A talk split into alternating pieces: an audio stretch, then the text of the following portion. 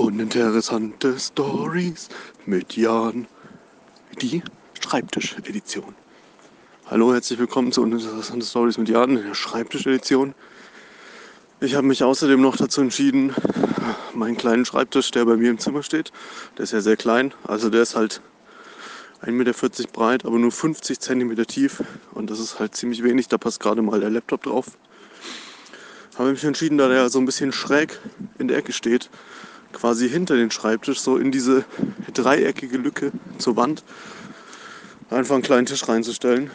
Und dafür werde ich dann am Montag zum Bauhaus gehen, mir eine Spanplatte mit weißem Dekor zuschneiden lassen, auf die Maße 142 cm, ne 115 cm auf der einen Seite, dann auf der linken Seite 15 cm und auf der rechten Seite 35 cm, sodass sich dann eine Trapezform ergibt und an diese Trapezform dockt dann quasi der ursprüngliche Schreibtisch an.